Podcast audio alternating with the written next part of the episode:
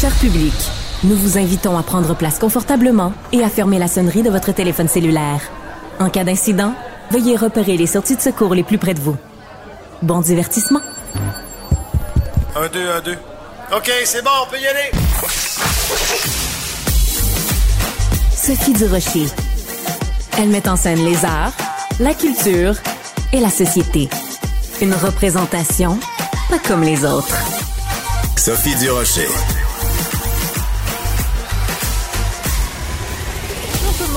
j'espère que vous allez bien. Vous le savez, euh, l'heure est grave. hein.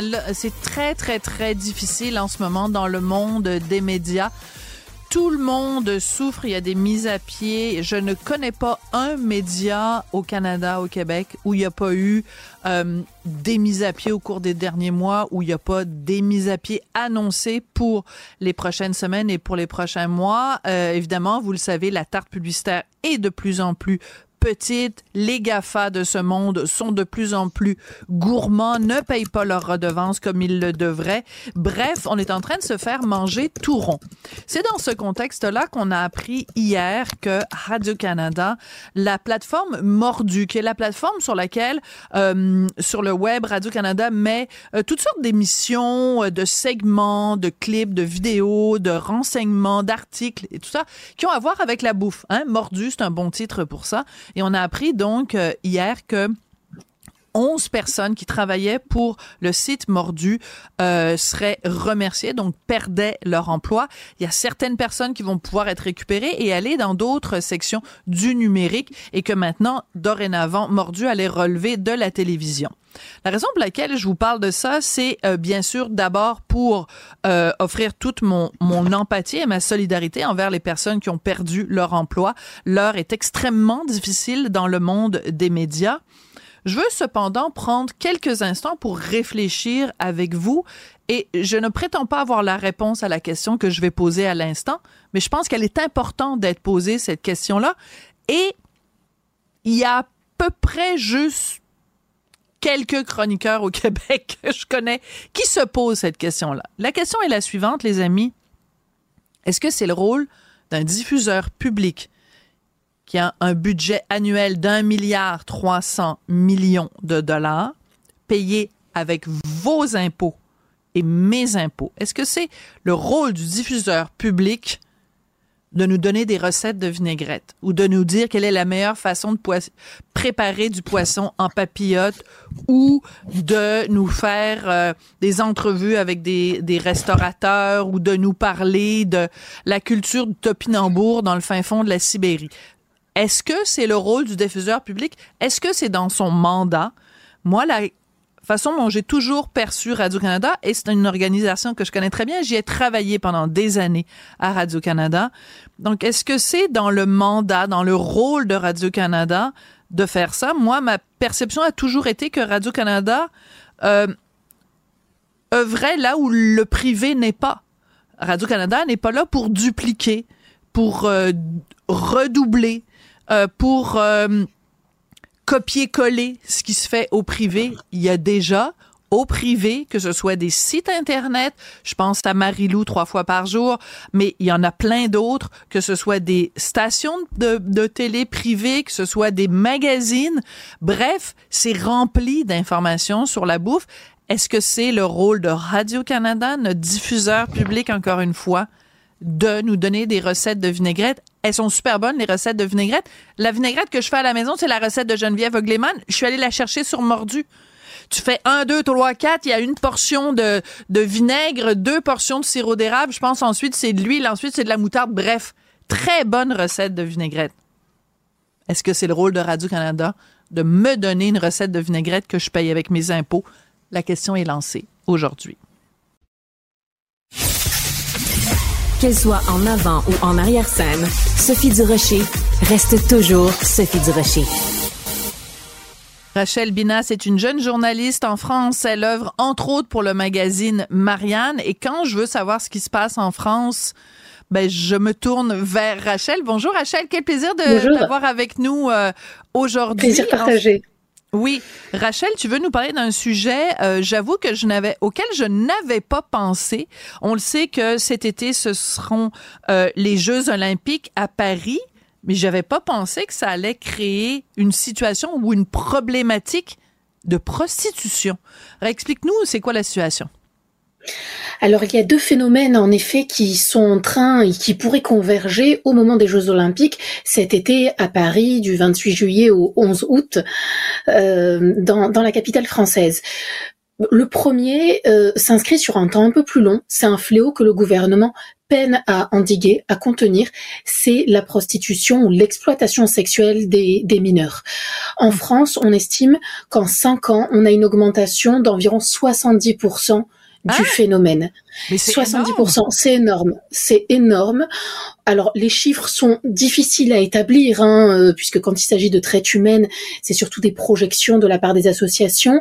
Aujourd'hui, on aurait entre 15 000 et 20 000 jeunes filles, c'est essentiellement des jeunes filles exploitées.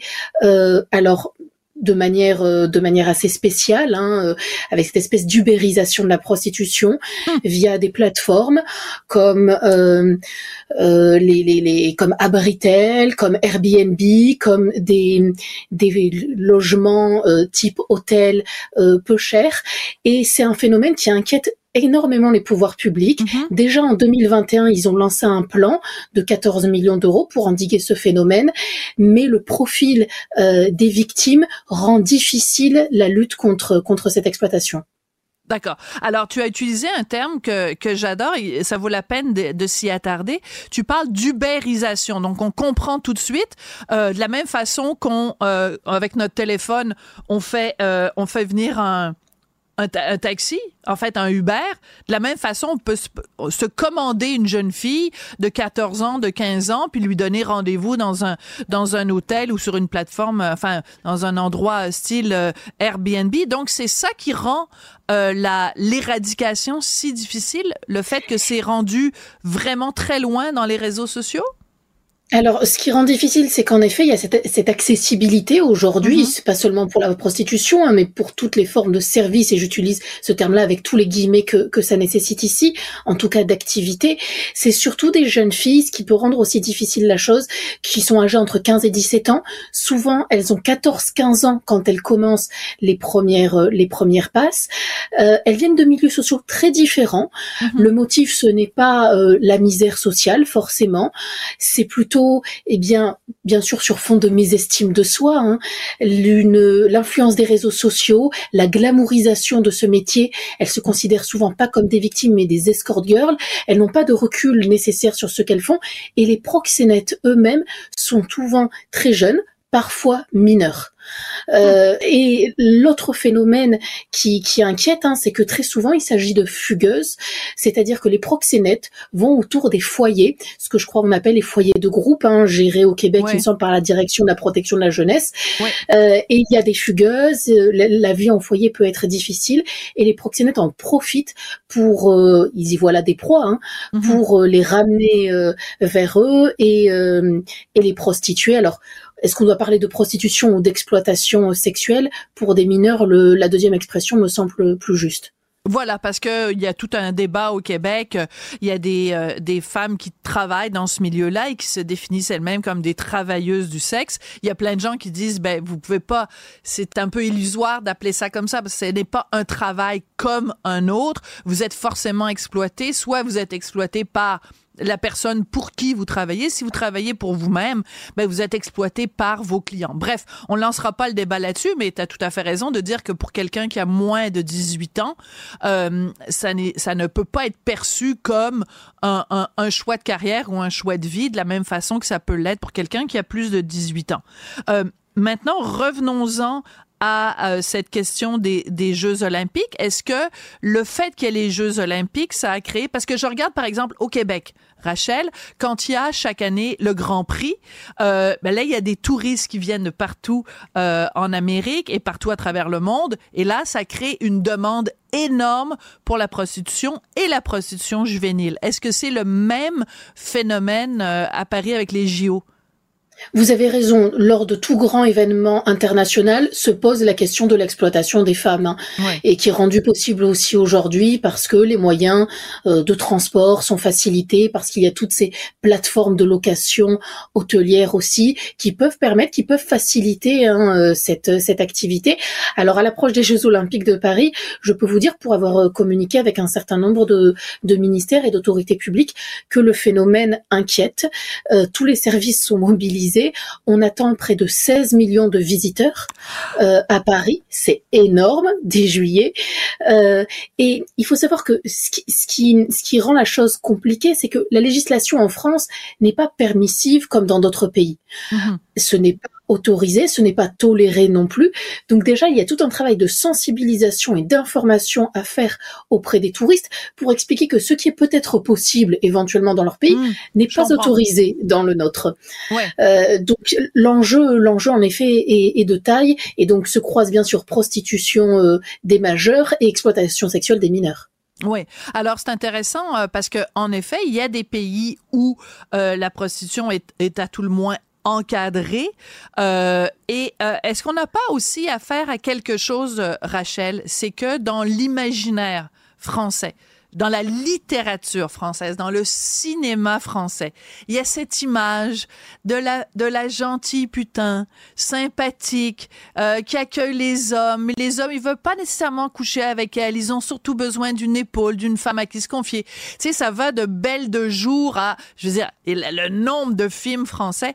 Donc, est-ce qu'il n'y a pas aussi euh, quelque part dans l'esprit français, et puis le nombre d'écrivains ou de personnages publics français qui racontent que leur première expérience c'est quand leur papa les a amenés voir euh, la, prostituée du village. Je veux dire, ça, ça fait quand même plus partie des mœurs françaises que, disons, au Québec, par exemple, Rachel. Alors ça fait ou ça faisait. Peut-être que j'utiliserai le, le, passé, mais c'est un passé relativement proche, vous avez raison, parce que euh, des gens, en effet, euh, de 50, 60 ans vous expliquent que soit eux, soit euh, des amis qu'ils avaient, en effet, bah, le premier rapport se faisait avec une prostituée. Tout à fait. C'est quelque chose qui est inscrit, inscrit dans les mœurs. Alors ça a donné aussi des choses formidables, comme les tableaux de Toulouse-Lautrec, hein, qui, qui aimait peindre ces, ces femmes-là avec un, avec un grand respect hein, pour, pour ces modèles. Mais vous avez raison, à certains égards, et eh ben, c'est aussi l'image euh, de ce pays-là, comme peut l'avoir aussi par exemple la ville d'Amsterdam avec le fameux quartier rouge. C'est quelque chose qui en effet peut amplifier ce phénomène-là. Voilà. Alors, il y a beaucoup de respect pour les prostituées tant qu'on n'attrape pas la syphilis. Enfin, à l'époque, c'était ça. Aujourd'hui, ce serait peut-être euh, la chlamydia ou autre chose. Alors, tu parlais tout à l'heure, Rachel, tu disais que euh, les autorités sont très inquiètes et que c'est important de d'informer les gens, donc d'informer les touristes. Alors, c'est quoi? On arrive à l'aéroport et c'est marqué, euh, attention, Artung, ici, la prostitution est... Je veux dire, ça prend quelle forme ou. Ou alors, ce sont des vœux pieux de la part des des autorités qui disent ah oui ça nous inquiète ça nous inquiète et puis finalement les autorités font rien du tout alors je vous rassure, il n'y aura pas le terme Hartung parce que ça fait déjà quelque temps qu'on ne parle plus allemand en France. Mais non, non, le, sujet est pris avec sérieux. Euh, il y a un travail main dans la main avec des associations, alors souvent abolitionnistes, hein, c'est-à-dire opposées euh, euh, bien sûr à la, à la prostitution et à l'exploitation des, des, femmes quelles qu'elles soient ou, des hommes. il y a l'idée de faire des guides, l'idée aussi de sensibiliser les plateformes de location. Ah oui en expliquant justement à leurs clients au moment de la réservation, etc., que ah. euh, la prostitution n'est pas possible, n'est pas autorisée. Euh, il y a alors tout, voilà, toute cette forme de, de, de, sensibilisation à faire. Et puis euh, les autorités, euh, la, police, hein, qui qui va travailler, qui va être déployée, qui va avoir ses effectifs normalement augmentés pour pouvoir mettre fin au réseau, les démanteler en amont et faire bien sûr ce travail de fond auprès des auprès des mineurs.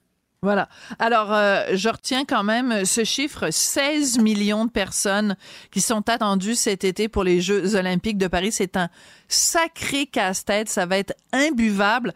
Et je pense qu'il y a beaucoup de Parisiens, justement, qui vont quitter Paris parce qu'ils ne veulent pas ça va être absolument l'enfer. Peut-être l'occasion d'une autre chronique ensemble, Rachel. Rachel Binas, qui est journaliste, entre autres, chez Marianne, évidemment, magazine français réputé. Merci beaucoup, Rachel. Merci à vous. Bonne journée. Merci. Les rencontres de l'art. Lieu de rencontre où les idées se bousculent. où la libre expression et la confrontation d'opinions secouent les conventions. Des rencontres où la discussion procure des solutions. Des rencontres où la diversité de positions enrichit la compréhension. Les rencontres de contre de l'art. La marmotte! Je suis sortie. Est-ce que j'ai vu mon ombre? Je sais pas. Vois-tu ton ombre, sûrement, avec l'éclairage qui est en studio? Je sais pas si la marmotte s'était mis aussi jolie que toi aujourd'hui. Tabarnouche, Oh. c'est bien beau ce que tu portes, les, les petits cheveux, ouais. les petits C'est chandails. fo- C'est vendredi. Ah! C'est vendredi. Au moins, ça en va souper ce soir. Non, ben non, même pas. On reste à la maison, on prépare ah, du ah, petit ah. poulet. un Richard, petit poulet, puis on regarde. Non, non, mais attends. Attends. Parce que nous, la Saint-Valentin, c'est pas le 14. Nous, la Saint-Valentin, c'est toute l'année. Fait que c'est tout à fait possible que, mettons, lundi, lundi, c'est quoi, le 5 février, que Martineau décide qu'il m'emmène manger au restaurant, puis en donc, le party est pogné. fait que, c'est euh, romantique. non, non, oui, oui, oui, super romantique. Mais euh, parlons d'une autre sorte Oui. de, de, petite, de petite marmotte. On va parler de petites bébites aujourd'hui Ben oui. parce que c'est le jour de la marmotte. Moi, Voilà. ça, ça me fait capoter. Puis je me disais, en 2024, on est rendu ailleurs. On croit plus à ça, la marmotte. ben, ouvrez une page Internet aujourd'hui. Vous allez entendre parler des Que de ça. De marmotte. Est-ce que tu viens de parlé... sacrer? Christy, Christy.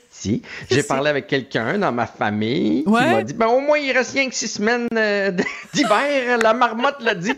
J'en reviens pas. Tout le monde reviens parle pas de la marmotte. Moi non plus, je comprends encore, pas. Alors, à croire des sornettes et des niaiseries. Moi, je pense que c'est, ça a été insta- instauré, cette tradition-là de la marmotte, uniquement parce que le mois de février, il se passe jamais rien dans les nouvelles. Puis là, les, les médias du monde entier se sont dit, coudon, qu'est-ce qu'on pourrait inventer comme maudite niaiserie? Parce qu'il y a comme toujours un creux dans l'actualité, tu sais, genre début février, tout le monde est déprimé. Oh, on va inventer ça, cette affaire-là de marmotte, juste pour Ben, remplir des journaux.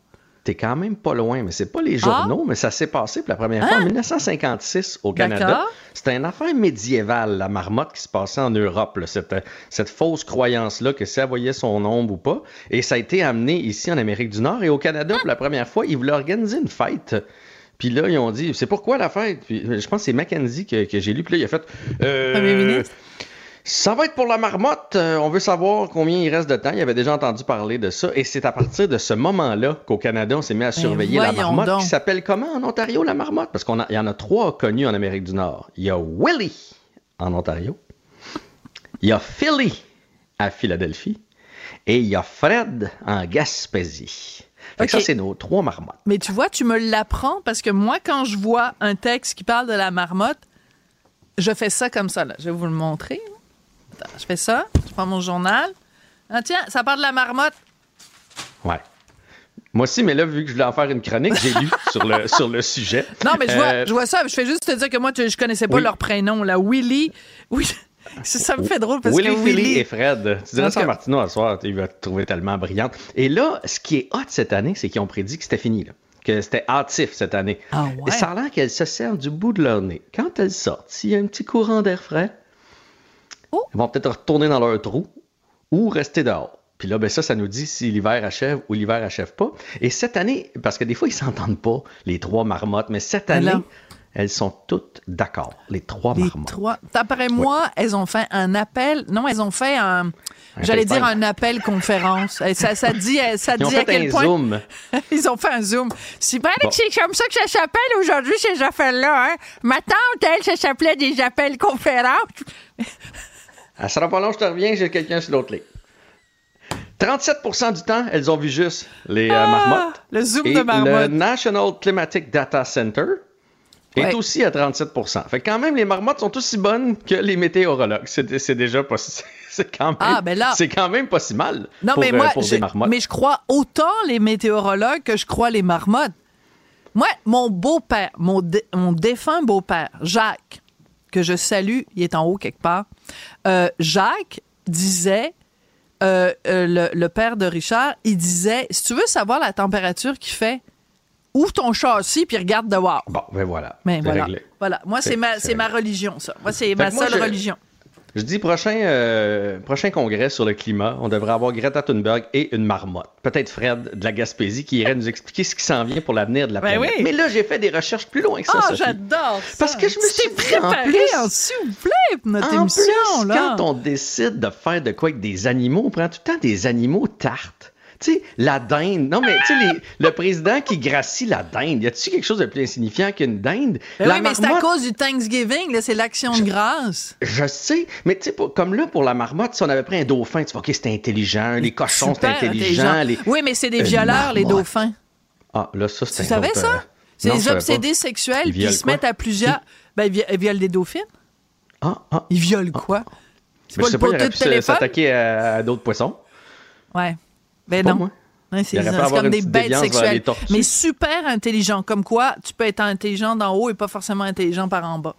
Mais la, excuse-moi, la marmotte, Sophie, ce qu'il y a de bien, Ouais. c'est qu'elle a l'air insignifiante et sais-tu quoi? Elle, est.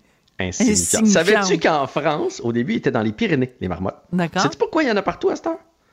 Parce que les fermiers, ça, se sont dit, là, on fait manger, mettons, nos lièvres, nos poules par des, euh, par des faucons puis des aigles qui descendent.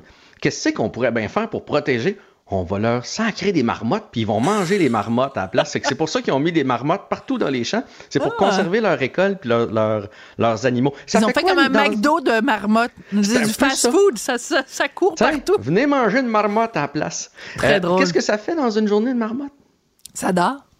Ça mange puis ça dort. D'où Ah. l'expression dormir comme une marmotte. Fait que tout ce que ça fait, ça sort de son trou, ça va chercher de la petite bouffe, puis ça retourne en dedans, puis ça mange de la petite bouffe. C'est quoi le moyen de défense d'une marmotte? Parce que, tu sais, les animaux, ils ont tous un moyen de défense. Ben oui, il faut. Contre les prédateurs. Ben, il n'y en a pas. La marmotte, elle se cache dans son trou. C'est tout ce qu'elle est capable de faire, la marmotte. Euh, Coudon! Quel Ouais. animal insignifiant! Là, je me suis dit, tu sais, quand on regarde, mettons, les araignées ou quand on regarde, tout le monde, toutes les, espèces, Ouais. non, mais euh, toutes les espèces ont une utilité sur la planète. Ouais. C'est- connu, même ceux qu'on n'aime pas. Ben oui, bon. c'est la Bon. grande chaîne de la vie, Akuna Matata. C'est comme tu manges, puis t'es mangé, puis faut que tu, tu sers à quelque chose quelque part. Elle, À part les influenceurs et les marmottes. Non, c'est pas gentil, ça. Hey, c'est vendredi, on est lousse. Le- le- la seule petite affaire que j'ai trouvée de positif sur Ouais. les marmottes, c'est que en creusant des trous, ça aérerait la Ben Terre oui. et la surface de la planète. Ah ben, c'est sûr. Ça, ça aide un peu. Puis l'autre affaire que ça fait, parce que vu que la marmotte, elle sort, qu'elle va manger, qu'elle Tu parles un peu trou, comme Yvon Deschamps quand tu fais. Et la marmotte, t'as Ah ça ouais? qu'elle fait, la marmotte. C'est mon petit côté Oui, euh, c'est- humoriste qui non, mais c'est ton côté Yvon Deschamps, j'aime ça. Vas-y, continue. Donc, elle revient dans son trou, elle mange, puis après ça, elle fait caca dans son trou et ça fertilise la terre. Ah, vive le caca de C'est-tu pas marmotte. beau, la Ben, marmotte? j'aime mieux, je trouve la marmotte plus utile quand elle fait caca que quand on s'intéresse à son ombre. Alors, intéressons-nous plus au caca des marmottes qu'à leur ombre, parce que quand je lis un texte sur les marmottes, voilà, c'est ça qui Six. se passe. Six. Six quoi? Elle a dit six semaines, puis le- Ah, six semaines, ouais. Six. En tout cas, Six, Sophie. je vais ouvrir mon châssis, puis je vais regarder dehors s'il fait Check beau. les pleurs d'oignons aussi. A Ah, beaucoup de pleurs d'oignons, c'est que ça va être fait. Oui, ça, c'est dans l'almanach du peuple. Hey, merci Voilà. beaucoup, Jean-François. Barry. Bon week-end. Au revoir. Professeur Duduche. Avec elle, pas de retenue. retenue. Alors, vous avez vu cette euh, nouvelle qui vraiment fait énormément jaser parce que les deux personnes impliquées sont des gens quand même très connus du milieu euh, culturel. Alors, euh, Meggy Lagacé, donc, a été droguée par son ex Cornelius. Euh, la décision de la Cour a été euh, rendue, donc il est condamné, Cornelius, à 100 jours euh, de prison. Euh, j'avais envie de parler de cette histoire-là, puis de prendre un pas de recul parce que Meggy Lagacé, donc sur Instagram, euh, a parlé en détail quand même de son parcours judiciaire et je trouvais ça important de réfléchir ensemble comme société justement au processus judiciaire tel qu'il est, en tout cas au Québec. On va en parler avec Maître Rachel Pitre, elle est procureure en chef du bureau de Montréal pour le DPCP. Maître Pitre, bonjour. Bonjour, Madame Durocher. Maître Pitre, euh, bien sûr, euh, de par votre position, vous n'êtes pas habilité. On va pas rentrer dans les détails de cette affaire-là. Mais je trouvais ça important avec vous aujourd'hui de réfléchir parce que sur sa page Facebook, Meggy Lagacé a dit que euh, sur son compte Instagram, en fait, elle dit que elle a hésité avant de porter plainte, mais qu'elle est très fière d'être allée jusqu'au bout et qu'elle ne voulait pas que son euh, ex-conjoint fasse d'autres victimes. Est-ce que c'est quelque chose qu'on voit fréquemment dans le système de justice où quelqu'un porte plainte, non pas nécessairement pour elle-même ou lui-même, mais pour faire en sorte qu'il n'y ait pas d'autres victimes. Oui, tout à fait. On voit euh, euh, des dénonciations publiques sur les réseaux sociaux. D'autre part, on voit des dossiers comme celui dont vous parlez où il y a une plainte formelle à la police. C'est vraiment deux objectifs différents, des axes totalement différents. Euh, la personne qui va s'exprimer sur les réseaux sociaux, euh, elle va vouloir mettre des mots sur ce qu'elle ressent, sur ce qui s'est passé. Pour elle, c'est très libérateur. Mm-hmm. Euh, elle le voit comme un lâcher prise. C'est très très émotif. Puis ça peut donner aussi l'impression d'aller chercher de l'appui ou du réconfort.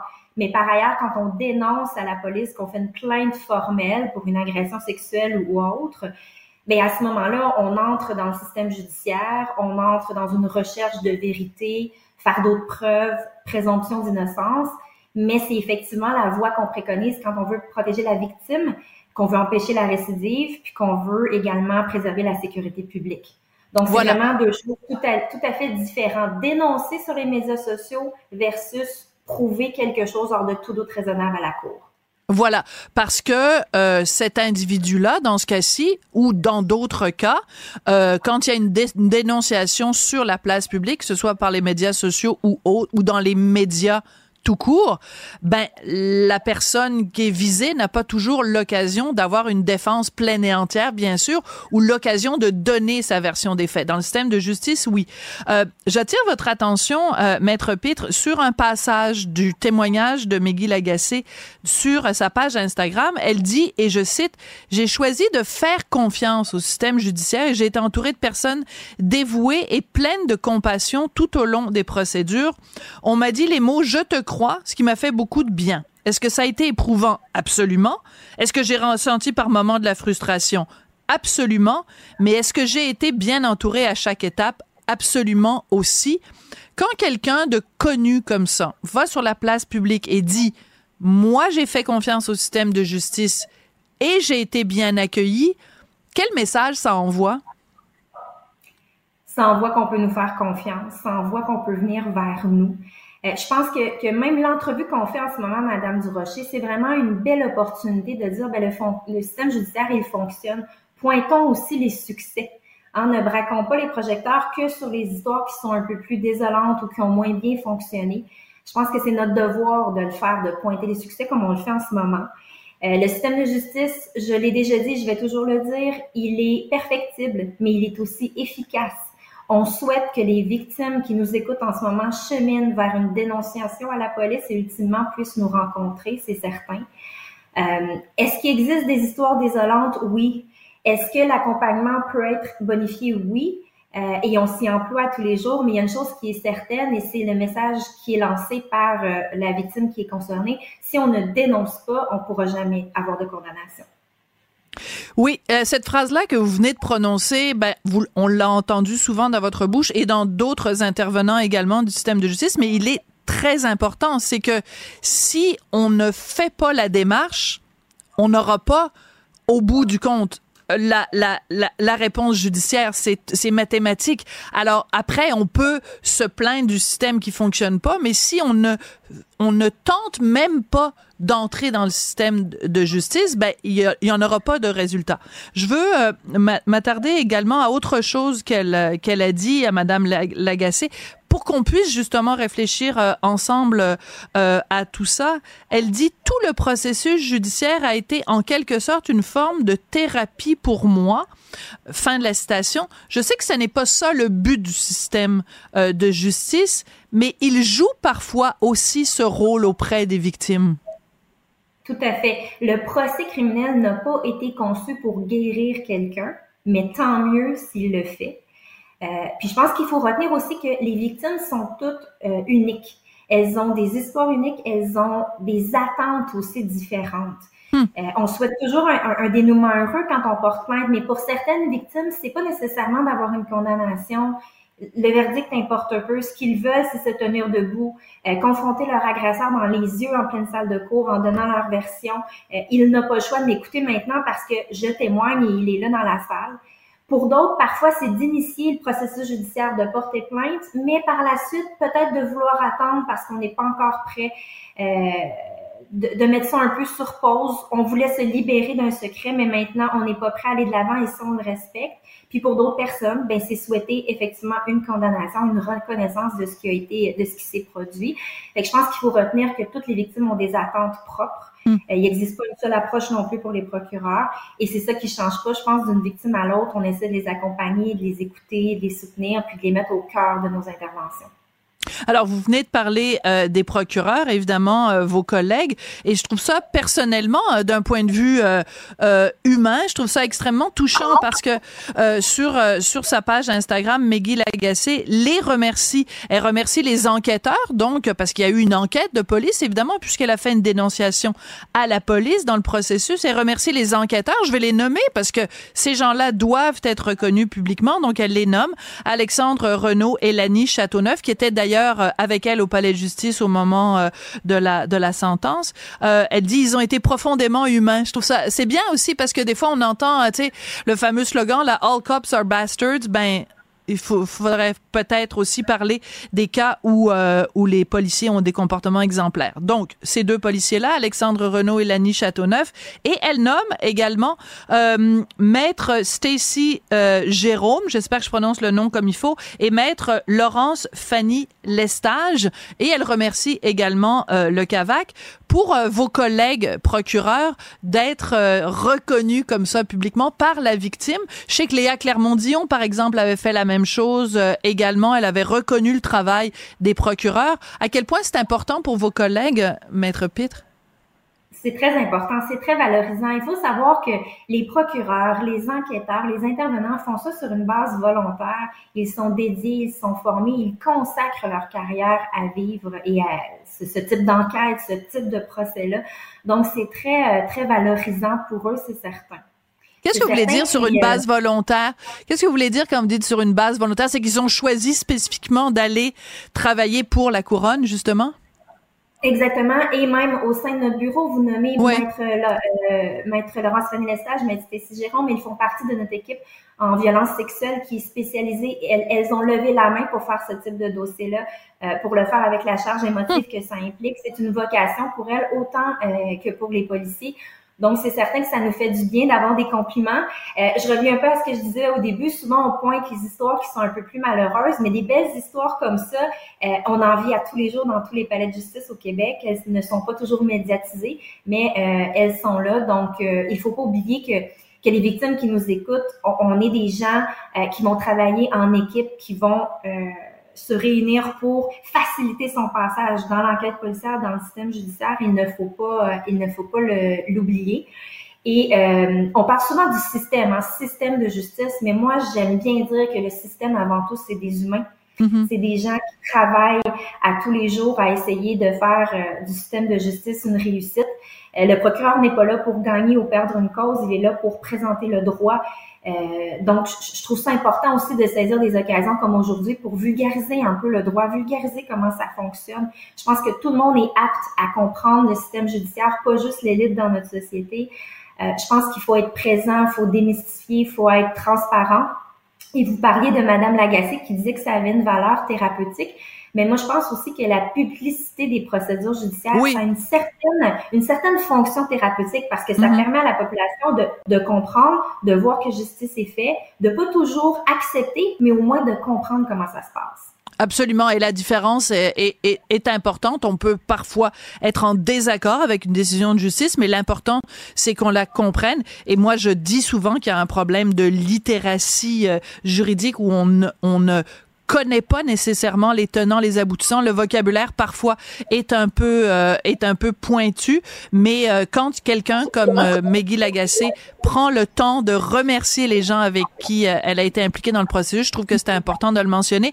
Maître Rachel Pitt, merci beaucoup. Vous êtes procureur en chef du bureau de Montréal pour le DPCP. Merci et à très bientôt. Ça m'a fait plaisir et bon courage à Madame Lagacé pour la suite. Sophie Durocher. Passionnée, cultivée, rigoureuse. Elle n'est jamais, jamais à court d'arguments. Pour savoir et comprendre, Sophie Durocher. Je viens de voir que Catherine Fournier vient d'arriver dans nos studios. Elle sera dans l'émission de Mario Dumont euh, un, petit peu plus tard sur complètement un autre sujet, mais de la voir puis d'entendre l'entrevue qu'on vient de faire, ça me ramène justement euh, à son documentaire Témoin CF qui est disponible sur Vrai où on voit justement le, le au début elle, souhaite garder le silence, mais après ça finalement on, on se lance dans le processus judiciaire, dans tout ce qu'elle est passé, dans la reconnaissance aussi d'avoir été crue, d'avoir été épaulée dans tout ça. C'est un documentaire qui est super intéressant donc, si vous ne l'avez euh, pas encore vu, je vous le conseille fortement. C'est disponible sur la plateforme Vrai. Sur la messagerie texte, on revient sur la chronique du jour de la marmotte de Jean-François ah, Barry. oui, ben, il y a Jean-Marc qui nous rappelle en fait qu'on se fiait aussi sur d'autres animaux pour ah la météo. Ben, comme, euh, tu sais, on, on, dit que quand les vaches se couchent au sol, c'est signe qu'il va pleuvoir. Ouais. Euh, si les oiseaux volent bas, c'est signe ah. aussi qu'une tempête s'en vient. Ouais, il nous ah. ramène ça. Donc, euh, comme quoi. Une euh, hirondelle fait pas le printemps. on a plein de références comme ça. Ah, Mais chez nous, dans Charlevoix, on a les branches de coudrier.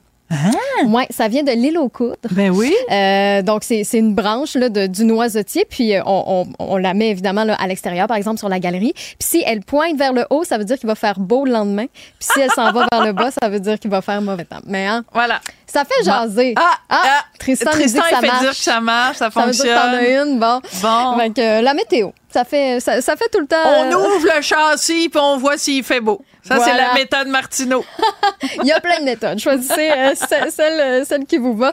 Mais ça fait jaser un peu comme, comme l'alimentation. Tu sais, c'est normal parce que l'alimentation, combien de fois par jour on se demande qu'est-ce que je vais manger? à Minimum euh, trois fois. Et Isabelle Huot, qui est docteur en nutrition, euh, qui est collaboratrice ici à Cube, elle a lancé son programme Engagement Santé pour vous aider justement à mieux gérer votre alimentation si vous souhaitez une remise en forme, si vous souhaitez euh, perdre du poids. Elle, elle vous suit en fait selon la durée de votre choix, deux, trois, quatre, six mois. Ça dépend évidemment de votre motivation avec des rencontres mensuelles, des menus du jour, une communauté aussi pour se soutenir parce que des fois, faire ça tout seul, c'est un peu plate.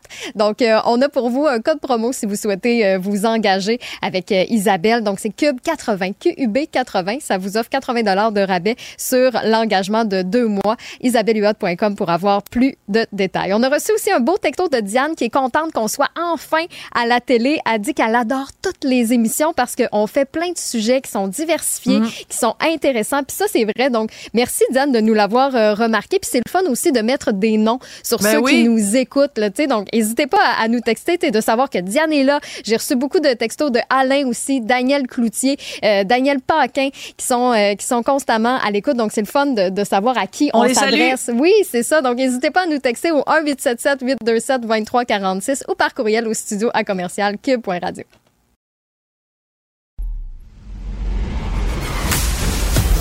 Elle se déplace du côté court au côté jardin pour couvrir tous les angles de la nouvelle. nouvelle.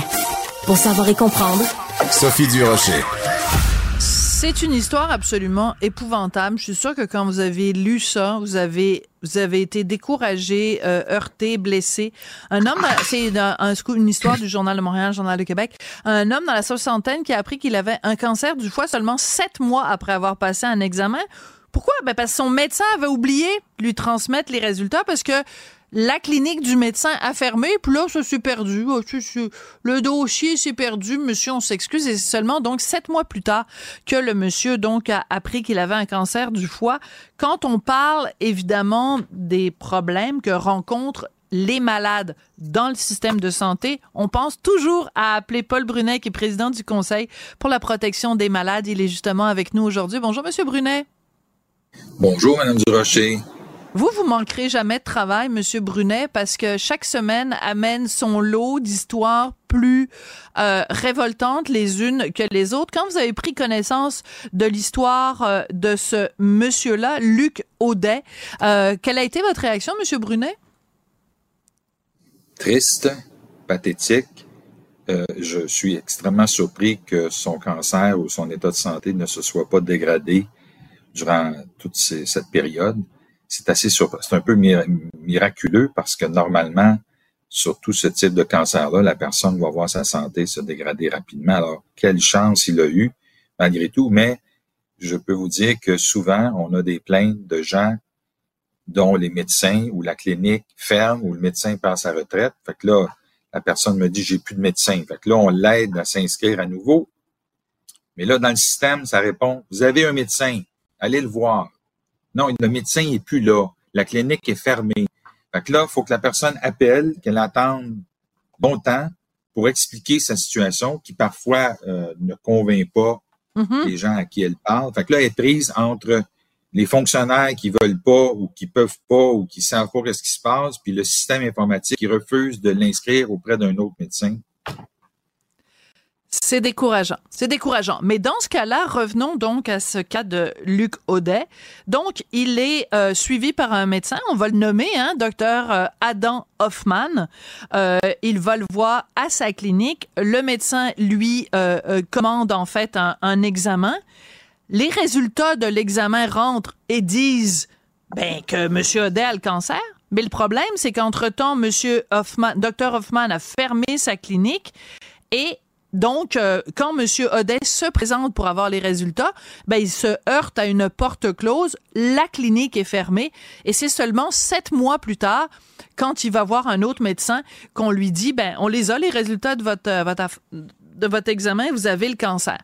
Comment on peut penser, dans une société évoluée comme la nôtre, en 2024, avec les progrès en informatique avec tu sais je veux dire moi là j'ai j'ai de l'information sur moi avec mon cellulaire comme ça se peut plus.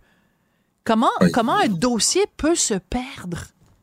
J'aurais le goût de poser la question est-ce que les, les, résultats ont au moins été envoyés sur le DSQ du patient? Oui, le Santé dossier Québec là, auquel on a en principe accès. Et est-ce que cette personne-là savait comment s'y rendre? On ne le sait pas mais selon ce qu'on a entendu des excuses du Dr Hoffman, d'après moi, il n'y a pas grand-chose qui a été envoyé au patient ou dans son dossier informatique parce que pour s'excuser comme ça, euh, c'est clair que si ça avait été le cas, il aurait pu dire, ben je l'ai envoyé moi dans le DSQ, c'est pas de ma faute si les gens n'ont pas accès au DSQ. Ce qui, d'ailleurs, parlant du DSQ, mériterait d'être beaucoup plus promu parce que beaucoup de gens ne savent pas qu'ils ont accès à leurs résultats euh, parfois un peu, un peu longtemps après les tests, mais quand même, on a au moins accès dans les semaines qui suivent euh, à nos résultats, surtout dans cette situation-là qui est extrêmement grave. Oui. Alors, ce que vous, le message que vous envoyez aujourd'hui, euh, Paul Brunet, c'est quoi? C'est qu'on devrait nous, euh, comme euh, comme comme patients ou en tout cas comme citoyens québécois, prendre notre dossier en main et en effet aller sur internet, trouver notre DSQ et se tenir au courant puis aller vérifier régulièrement? Ça là, c'est le bon patient. Oui. M'excuse, je suis un peu d'ironie, mais tu sais moi, quand je lis la loi sur la santé, là, c'est une obligation de l'État de venir vers nous pour nous offrir des soins. Pas d'être obligé de courir après. Ouais. Présentement, on court pas mal après nos soins. Une chance que parfois, on a une infirmière pivot qui nous aide un peu dans certaines circonstances. Mais en général, il faut courir après nos affaires. C'est un peu triste qu'on soit rendu là parce que la philosophie de la loi sur la santé, comme mm. ailleurs au Canada, ça devrait être que l'État a l'obligation de porter le service et non d'exiger du patient qu'il aille chercher. Et ça, c'est évidemment, c'est triste. Il y a de l'ouvrage, Sophie. On a hâte de voir ah! qui sera le ou le Top Gun. Top Gun. Hey, Top Gun. J'ai déjà hâte de voir avec ses lunettes de soleil comme ça, là, puis ça reste d'aviateur. Là. Ça va être de toute beauté. Ça existe, Sophie. Du municipal, j'avais des, des modèles de DG dans d'autres villes des gars ou des filles. C'était pas des, des, des chevaux de parade, c'était des gens low profile qui parlaient à leur monde, syndicats, cadres, patients ou usagers, citoyens. Vous une maudite belle job, on n'entendait pas parler d'eux autres. Ça. Un que j'aime beaucoup, Ah, c'est M. Paré, le sous-ministre adjoint. C'est lui qui a parti la première euh, vague de vaccination pour la COVID. oui, oui, oui, oui. Il oui. a opéré. C'est ça dont ça on besoin. veut. Un opérateur, ça. Voilà. Pas euh, un brasseux de papier puis un gars de réunion ou une fille de réunion. On veut un opérateur. Ça a l'air que Sophie Brochu aussi avait ces qualités-là. Oui, tout à fait, dans un autre euh, domaine. Euh, il nous reste très peu de temps, euh, Paul Brunet. Je veux quand même euh, revenir sur cette lettre que le docteur Adam Hoffman a écrite à euh, euh, Luc Audet. Euh, c'est pas fort, hein? c'est comme euh, ah ouais peut-être j'aurais dû puis là mais c'est c'est mon personnel puis là le personnel est parti puis là il y a personne qui a pensé des excuses des excuses de schnout là Ben, c'est, c'est le genre d'affaire qui coûte rien de plus, sinon d'humilité de la part du professionnel Ouais. de la santé et qui est apprécié malgré tout. Ça se peut qu'on se trompe, ça se peut qu'on ait fait une erreur. Des fois, il y a des grosses erreurs, mais au moins qu'on ait, qu'on tende la main vers celui ou celle qui a fait du tort et s'excuser franchement et que ce soit évidemment crédible comme, comme excuse. Absolument. Paul Brunet, je rappelle que vous êtes président du Conseil pour la protection des malades. Avec vous, on se sent bien protégé. Merci, Monsieur Brunet. Merci, Sophie. Sophie Durocher. Un savoureux mélange artistique de culture et d'information. Alors, cette semaine, il y a un comité conseil qui a remis son rapport sur la souveraineté culturelle à l'ère du numérique. Euh, le rapport a été remis à Mathieu Lacombe, qui est ministre de la Culture et des Communications, puisque c'est lui qui l'avait commandé, ce rapport. D'ailleurs, cette semaine, j'ai interviewé une des personnes qui a participé à la rédaction de ce rapport, Patrick Taillon. Je vous invite à aller euh, voir cette entrevue-là sur le site de Cube. Mais euh, moi, je voulais parler au grand patron. Je voulais parler à Mathieu Lacombe, qui est le ministre de la Culture, pour voir justement, ça va être quoi les prochaines étapes. Il est avec nous. Monsieur Lacombe, bonjour. Bonjour. C'est un plaisir. Merci beaucoup. Euh, la bonne nouvelle de la semaine, c'est que voilà un rapport qui ne sera pas tabletté, Monsieur Lacombe. Ben non, c'est sûr, il sera pas du tout tabletté parce que puis on est dans les nuances là, je, je, Oui. je le sais bien, mais c'est pas comme si on se disait ouais, il y a peut-être un problème, on va demander à des gens de de nous faire un rapport pour nous dire est-ce qu'il y a des problèmes, est-ce qu'il y a des pistes de solutions? Là, on, est ailleurs, c'est-à-dire j'avais un objectif. Quand je suis arrivé, je me suis dit là, le principal défi c'est le numérique. Euh, c'est en train de nous échapper. Qu'est-ce qu'on peut faire, nous, au Québec notamment? Qu'est-ce qu'on peut faire par rapport au gouvernement fédéral? Puis qu'est-ce qu'on peut faire sur la scène internationale aussi pour nous aider euh, à avoir davantage de contenu francophone, québécois idéalement, mais francophone sur les grandes plateformes? Et euh, ben, je suis pas nécessairement un expert de toutes ces questions-là. Évidemment, je suis ministre, je suis généraliste, donc j'ai demandé à ces experts-là de m'aider à atteindre l'objectif en disant, ben, Mhm. je veux aller là, aidez-moi à aller là. Puis je vais vous dire, moi, je suis euh, très heureux de voir tout ce qu'il y a là-dedans. Très heureux parce que euh, on a la capacité de le faire. Je vous avoue, Voilà. été, euh, peiné de me faire dire, ben, vous pouvez pas le faire. Bon, je me doutais que ce serait pas la réponse parce qu'on avait déjà commencé un peu le boulot, mais je suis très, très heureux de voir que les experts nous donnent euh, des euh, pistes super intéressantes pour atteindre l'objectif. Voilà, parce que on le sait quand même, euh, il y a une partie du dossier évidemment qui dépend d'Ottawa, mais on a les leviers, c'est ça qui est très important dans ce rapport-là. On a les leviers euh, législatifs ici au Québec pour euh, se tenir debout, c'est un petit peu David contre Goliath, mais quand même, il faut pas abandonner la partie. Euh, une des choses qui est suggérée dans le rapport, c'est euh, évidemment toute la question de la découvrabilité. On peut pas vraiment avoir accès à du contenu québécois francophone si, euh, quand on va sur les plateformes, le contenu francophone ou le contenu québécois est quelque part dans un coin. Et une des suggestions, c'est que euh, il y ait au moins un élément, un produit culturel francophone québécois. Est-ce que vous pensez que c'est suffisant qu'on en demande juste un, Monsieur Lacombe? Ben, là, on est vraiment dans, dans le détail. Puis c'est sûr Oui. que à- à- au moment où on se parle, bon, le projet de loi, il n'est pas écrit, là, il est en Bien réflexion. sûr. Parce qu'évidemment, on a eu beaucoup d'échanges avec les experts pendant leur travail. D'ailleurs, ils nous ont même conseillé, quand je suis allé à l'UNESCO euh, il y a quelques mois, ils nous, conseillaient déjà sur la démarche, puis ça a porté ses fruits d'ailleurs. On a eu des résultats. Mais ceci dit, est-ce qu'un élément, c'est trop? Est-ce que ça devrait être deux? Quel genre de quota est-ce qu'on veut? Ça, je pense que ça fera l'objet du travail dans le projet de loi qu'on va rédiger. Mais Mhm. ce qui est important, c'est qu'il y en ait. Parce qu'actuellement, je veux dire, c'est frappant.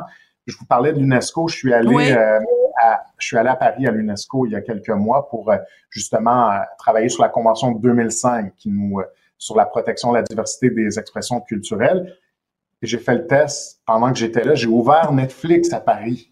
Oui. Bon, c'est une expérience complètement différente parce que ben quand on ouvre Netflix là-bas, on arrive en France, on voit les produits culturels français originaux.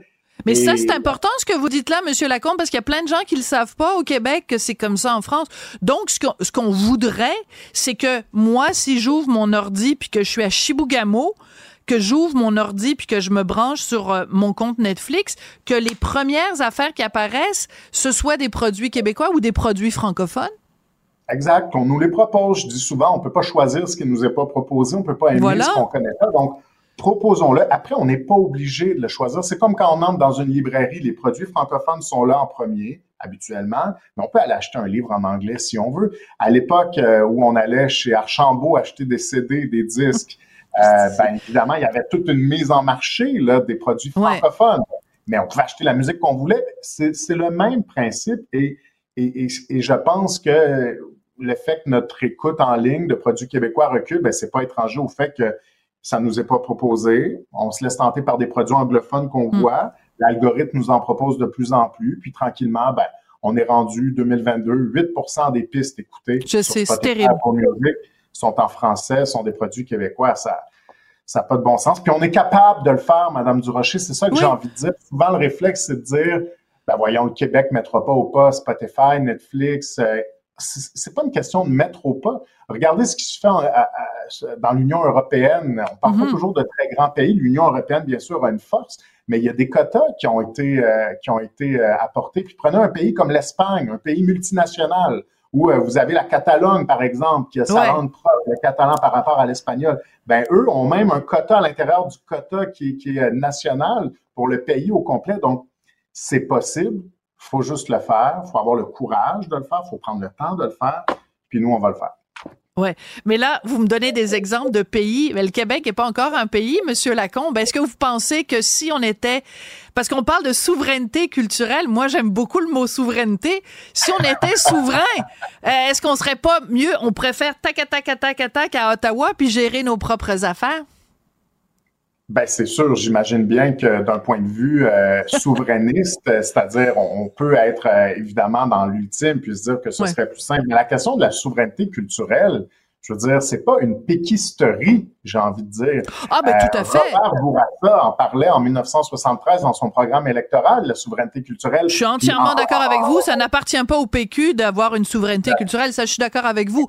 Mais ce que je veux dire, c'était pour vous taquiner, pour vous dire, tant qu'à être souverain culturellement, autant, l'être, mais je veux pas, je veux pas aller là. Euh, c'est un, grand débat, mais utilisons les moyens qu'on a ici au Québec. Puis Et on soyons les a. pas attentistes. Ah oui, puis, puis je, je suis plutôt dans une posture où je pense, comme jeune ministre nationaliste, qu'on ne doit pas toujours demander la permission à Ottawa et attendre une réponse parce que la Contente de vous l'entendre dire. Oui. Posons des gestes. Posons des gestes. D'accord. Donc, euh, pour très bientôt, un projet de loi. En tout cas, moi, j'ai lu le rapport. C'est absolument passionnant. Puis j'encourage tout le monde. Hein, c'est avec nos taxes qu'on paye, avec nos impôts qu'on paye ces rapports-là. Alors, euh, trouvez-le sur euh, sur internet. Voilà. Oui, oui, ça se lit bien. Puis en plus, la version reliée, nous aussi, on l'a eu, cette version-là. Mais euh, la version euh, en, ligne euh, aussi, parce que ben, ça nous concerne tous. Puis faisons un effort, tiens, c'est le week-end, là, samedi, dimanche. si on va sur Netflix, ben trouvons-les les produits québécois ou encore mieux aller sur Illico, regarder Détective surprenant, aller sur Tout TV, aller sur Crave, Crave, ben, sur Crave, produits québécois. L'Empereur, une nouvelle série exclusive ben oui. sur québécoise. Avec M. Monsieur Perra, qui est très bon. Oui, qui est excellent d'ailleurs, qui est bouleversant même. Ça, ça donne des frissons. bon, euh, on finit tout ça en chantant des cowboys fringants. Ah non, c'est un autre ministre qui fait ça. Merci beaucoup, Monsieur Lacombe. Mathieu Lacombe est ministre de la Culture et des Communications. C'est comme ça que se termine l'émission. Merci beaucoup et à lundi. Kid.